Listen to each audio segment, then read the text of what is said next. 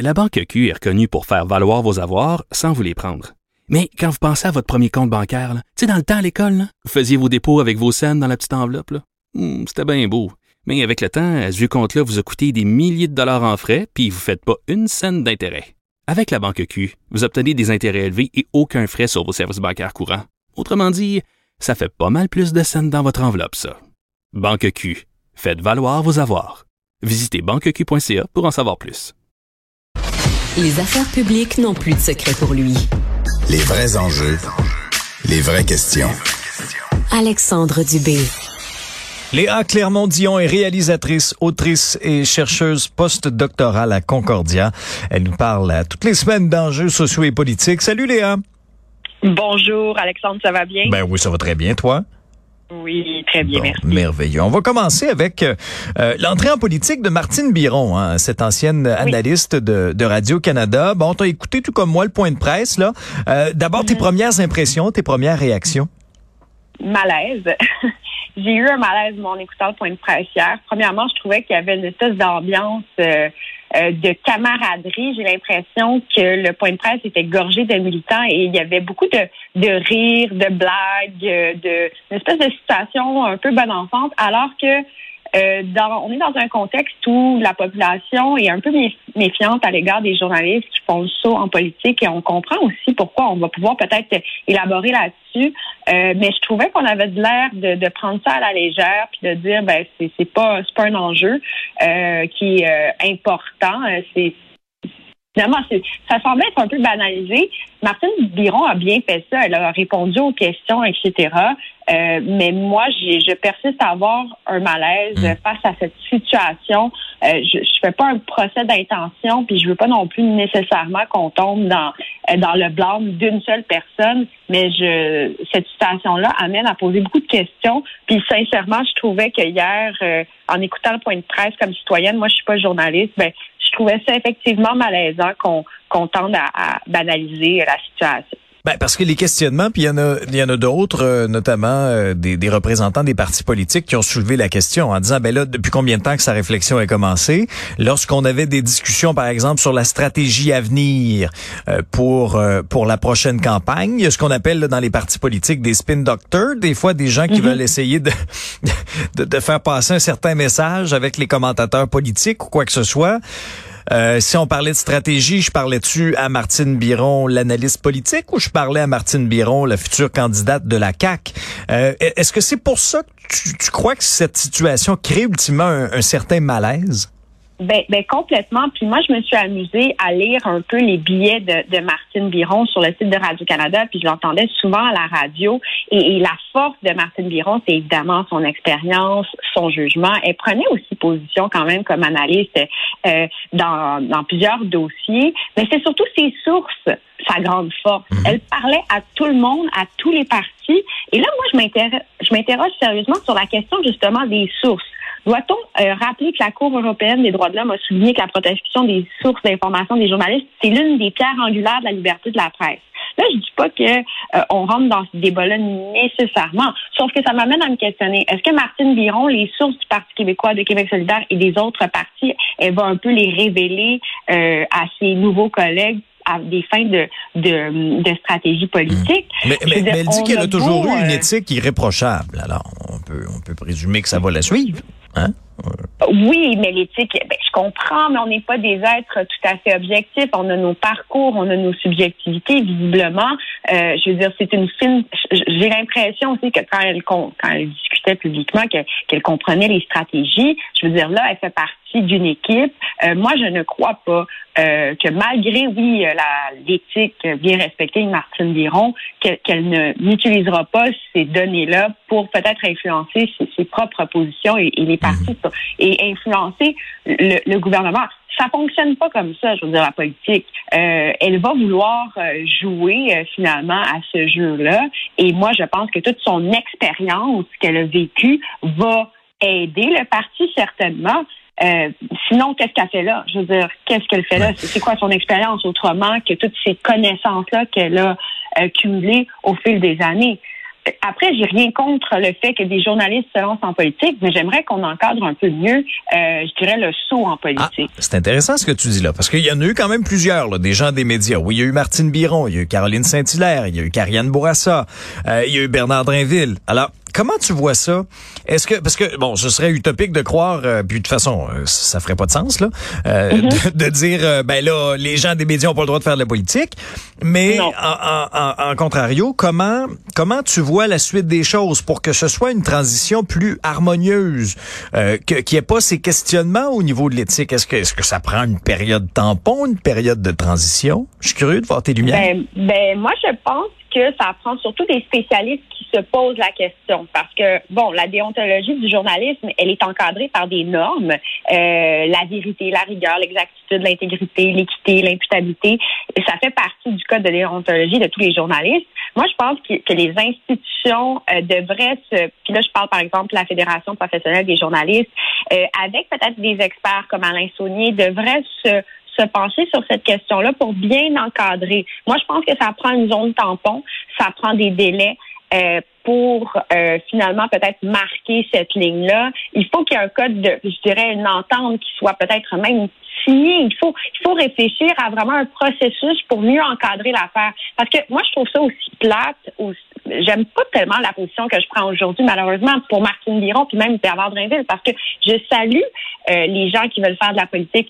Par contre, cette ligne-là, elle est trop mince pour qu'on n'ait pas ce malaise-là. Mmh. Et donc, euh, je pense que si on veut éviter ce genre de situations-là qui, qui sont extrêmement euh, délicates, mais ça prend ça prend un, exercice sérieux qui, qui permette à ces, ces futurs euh, politiciens-là de dire, ben écoutez, moi j'ai adhéré à un code, j'ai adhéré à une entente qui, qui, qui, assure que oui, la déontologie a été respectée, l'éthique a été respectée. Mais là, les normes d'éthique, c'est un peu flou, on ne sait pas trop, on avance et ça crée toujours des coups d'éclat euh, finalement, et on en revient toujours à la même question et au même malaise. Euh, non, c'est quoi? Est-ce que les journalistes n'ont pas le droit de faire de la politique? Je pense que ça serait tout à fait ridicule. Mm. Mais il faut leur permettre de faire le saut euh, de façon transparente.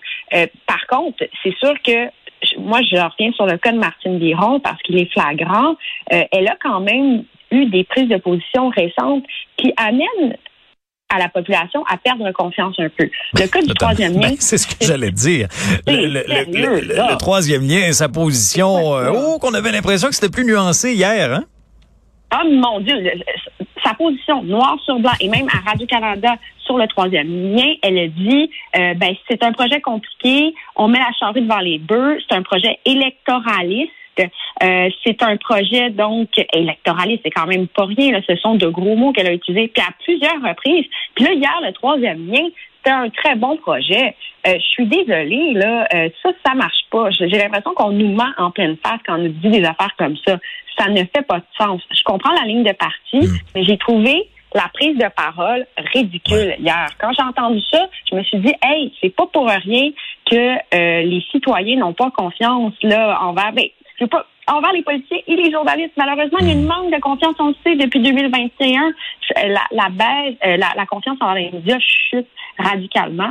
Et donc, ce n'est pas avec des prises de position complètement contradictoires comme ça qu'on va nous donner confiance. Elle parlait de Geneviève Guilbeault et elle disait, bon, la palme d'or de l'arrogance des députés euh, comme Geneviève Guilbeault et Ricard, ça va être beau dans un meeting, ça? Oui, c'est ça. Mais, tu sais, euh, bon, Léa, moi, je suis pas, pas journaliste, je, suis un simple animateur, un simple chroniqueur, mais moi, ça m'arrivera pas. C'est pourquoi? Pourquoi? Parce que j'aime pas les soupers spaghettis. fait que moi, il faut que je mette une croix là-dessus. Euh, ouais, puis peut-être que. Mais écoute, ils sont quand même courageux, là. Ils sont courageux. il faut, il faut redonner les lettres de noblesse au métier de politicien. Mais quand vous, quand il y a une contradiction comme ça, puis moi vraiment, le point de presse d'hier, quand mm. j'entendais les militants rire des petites blagues qui n'en étaient pas, je trouvais ça ben, franchement déplacé. Oui, il manquait juste les petits applaudissements en canne. ils les avaient, ils applaudissaient. Je suis comme, calmez-vous, là, on va pas applaudir pour ça, franchement. Bon, revenons sur une autre histoire qui fait, qui fait pas mal jaser, là. C'est cette, euh, cette campagne publicitaire euh, d'HEC Montréal qui a été décriée, entre autres, par Jean-François Lisée, où on voyait une étudiante avec un hijab. Euh, bon, d'abord, refais-nous un peu la genèse de tout ça et dis-moi ce que tu en penses. Bon, alors sur Twitter, Jean-François Lisée affirme que HSC euh, donc a diffusé oui la photo d'une femme voilée et contribue donc à à propager un signe religieux misogyne signifiant, et je cite, modestie et soumission de la femme pour recruter des étudiantes d'Algérie. Alors là, euh, donc ce qu'il dit autrement, l'idée pour lui, c'est un acte vraiment inacceptable qu'un établissement laïque euh, et pro-égalité des sexes prône finalement le port du voile. Euh, évidemment, quand on parle de port du voile et de laïcité et de ces questions-là, il y a toujours un petit peu de réaction. Et Voix vert, le journaliste, a, répondu sur Twitter avec une certaine une certaine verve euh, à l'encontre de M. Vizé. Et moi, ce que bon, là, je vais je vais je vais aller sur un terrain miné, Alexandre, chose que je fais assez rarement sur ces mhm. questions-là. Mais là, je vais me permettre mon petit grain de sel. Alors, moi, je trouve ça toujours paradoxal quand on prône l'égalité des sexes dans notre société, mais qu'on blâme en quelque sorte une femme qui, euh, par le fait même, est voilée, euh, d'être mise de l'avant dans une institution. C'est-à-dire que, tu sais, moi, par rapport au voile, euh, je, c'est sûr que j'ai toujours eu une certaine réticence par rapport aux religions en général. Mais j'ai pas envie qu'on déshumanise la personne qui est mise de l'avant. Puis j'ai l'impression qu'elle paye le prix là, dans cette dans ces dans cette question-là. Et donc, euh, Rima El Khoury du journal La Presse a donné le micro à cette jeune femme-là qui s'appelle Noah, qui a 22 ans, qui est d'origine algérienne, qui est étudiante au HEC. Et là, elle se retrouve un petit peu dans un scandale. Puis je suis comme, je pense que c'est peut-être pas la bonne stratégie. Si on veut changer la société puis amener plus d'égalité des sexes, c'est pas en pointant la fille qui est sur le, le panneau. Euh, et, et, finalement, elle est un peu, euh, je dirais, euh, ben, victime, si on veut, euh, une victime collatérale d'un truc euh, qui est un enjeu de société important, je l'admets. Mais on en revient toujours au port du voile. Et là, voilà c'est mon début de position. Alexandre, mhm. toi, tu réagis comment à ça? Ben, tu sais, il faut voir aussi. Moi, j'ai interviewé euh, une, dame hier qui, qui amenait un éclairage un peu différent. C'est-à-dire que pourquoi toujours mettre euh, de l'avant effectivement le voile? Je veux dire, on aurait pu montrer, par exemple, une étudiante euh, algérienne sans mhm. mettre d'avant à l'avant, par exemple, le hijab. Et là, je lui ai demandé aussi qu'est-ce que ça représentait pour elle. Bon, justement, et, elle me répondait, entre autres, ben, c'est une question de soumission ou quoi que ce soit. Rendu là, est-ce que c'est mhm. une décision d'HEC Montréal euh, d'aller dans ce sens-là? Mais une chose est sûre, en tout cas, Jean-François Lisée a mis le feu au poudre sur les réseaux sociaux avec sa, avec, avec sa déclaration un peu plus tôt cette semaine. Mais, mais moi, j'ai étudié au collège Bois de Boulogne, puis euh, c'est un cégep à Montréal, donc près de Henri Bourassa, le métro, et c'est très, très, très multiculturel. Euh, il y avait énormément de filles voilées et tout. Puis, tu sais, j'avais l'impression des fois que euh, pour inclure, puis qu'il y ait une vraie mixité sociale, c'était pas en disant, ben, tu devrais pas porter le voile, c'est un acte mm. de soumission qu'on faisait avancer finalement l'égalité des sexes. si cette jeune femme-là euh, désire, désire s'émanciper dans une vie intellectuelle puis au HEC, je trouve ça intéressant, je trouve ça formidable puis je vais saluer ça. Après, c'est vrai que l'institution envoie un message. Est-ce que c'est un message donc donc on inclut tout le monde, on veut pas faire de discrimination? Est-ce que c'est un message qui dit on, supporte le, port du voile? C'est juste que je trouvais que la position de Jean-François Lisée, je comprends l'argumentaire, mais je trouvais ça un peu euh, dans le ton euh, agressif en quelque sorte. Puis moi, c'est des fois ce que je reproche avec ces débats-là, c'est qu'on peut pas aller dans la nuance. On peut, c'est toujours tout noir ou tout blanc. Euh, et, d'ailleurs, c'est quand même incroyable que cette jeune femme-là ait dû finalement se justifier publiquement. C'est qu'on on, fait en quelque sorte du tort à cette personne-là, puis on veut son émancipation finalement. C'est ça, c'est ça qu'on dit. Alors voilà. Ouais, mais en tout cas, une chose est sûre, c'est vrai, je, je, je cherchais notamment la citation de, de la dame, mais mais euh, bref, euh, c'est une question qui est qui est sensible, qui est qui est délicate. Euh, autre question, puis moi, j'en revenais pas de lire ça dans le journal ce matin, là, le témoignage de ces courtières immobilières qui subissent là euh, fréquemment des comportements déplacés, qui reçoivent des images obscènes dans le cadre de leur dans le cadre de leur travail. J'en ai fait une ce matin à Salut Bonjour qui me racontait euh, notamment là un individu euh, qui, a qui, lui a envoyé des photos obscènes après l'avoir appelé. Euh, c'est incroyable. Honnêtement là, je je, je sais pas toi. Euh, moi j'étais très étonnée. Comprends, oui. Non, c'est ah. ah. ben moi aussi j'en reviens pas. C'est à se demander, voyons, y a-tu moyen de les laisser faire leur travail tranquille? Euh, Tu sais, toi tu as reçu ça comment? Mais premièrement, euh, bravo à l'équipe du Journal de Montréal d'avoir fait cette enquête-là parce que ça nous démontre finalement les ramifications d'une certaine haine des femmes. Et même moi qui étudie la question, on en est parlé la semaine passée, je suis très étonnée parce que j'avais l'impression que euh, ce type de profession-là n'amenait pas des invectives. C'est-à-dire qu'on sait beaucoup que euh, celles qui se font le plus attaquer, euh, notamment par l'entremise de ce genre de violence-là, c'est souvent des femmes politiciennes, des femmes qui prennent position, ou encore des femmes qui sont très vulnérables, des, des, femmes plus jeunes qui vont prendre la parole. Mais là, on parle de femmes qui réussissent, qui réussissent dans un dans un secteur finalement qu'on valorise dans mmh. notre société.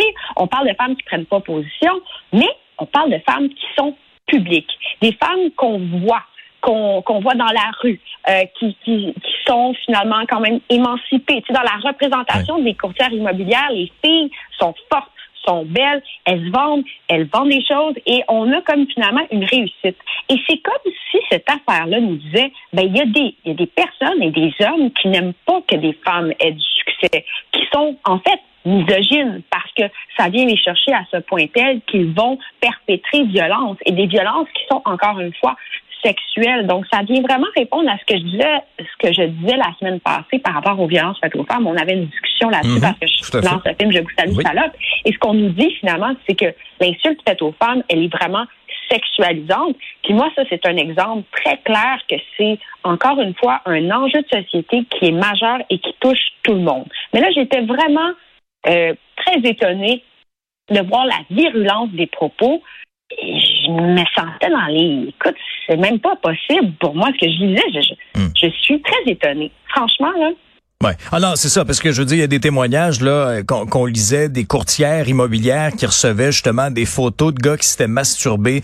Je veux dire, c'est d'une vulgarité sans nom. Faut dénoncer ça. Il y a eu des plaintes à la police d'ailleurs. Il y en a deux qui ont porté plainte à la police et on va souhaiter euh, que ces individus-là, sans scrupules grossiers, soient traduits en justice. Euh, Léa, je ferme ma petite parenthèse de tantôt. J'ai retrouvé la citation que je voulais te dire, la citation de Nadia El Mabrouk, euh, qui est québécoise d'origine tunisienne, professeure autrice, qui disait, notamment dans le Devoir cette semaine, euh, bon, montrer le voile dans la publicité, c'est un point de vue favorable à l'islam intégriste, c'est de mettre de l'avant des pratiques intégristes. Alors voilà, c'était la citation oh. que je voulais te partager. Intégriste, ok, faudra définir, mais euh, là, c'est une grosse déclaration. Je ne sais pas si je suis en accord, j'ai besoin de réfléchir, j'ai besoin de mûrir, Alexandre, ben de, de, de, mais, mais voilà. Mais juste pour revenir rapidement à nos à nos amis des agences immobilières, moi je ce que ça nous dit là finalement, c'est que euh, on n'est pas sorti de l'auberge. Puis je voulais juste terminer là-dessus, c'est que j'ai découvert sur euh, sur les réseaux sociaux et sur TikTok un mhm. individu qui prône justement la misogynie dont les filles sont, sont victimes. Il s'appelle Andrew Tate. Ben oui, Anaïs m'en parlait tantôt. C'est quel grossier ah, personnage, hein? Mais oui, puis je me suis dit, mon Dieu, il enseigne la promotion de la misogynie aux, jeunes hommes, puis comment euh, violer les femmes. Donc, il est très, très suivi sur TikTok, plus de 11 millions de vues. Euh, alors, voilà, j'ai comme l'impression qu'il y a une espèce de résurgence ces jours-ci de, de, de, de, misogynie latente que je pensais franchement disparue. Mais comme je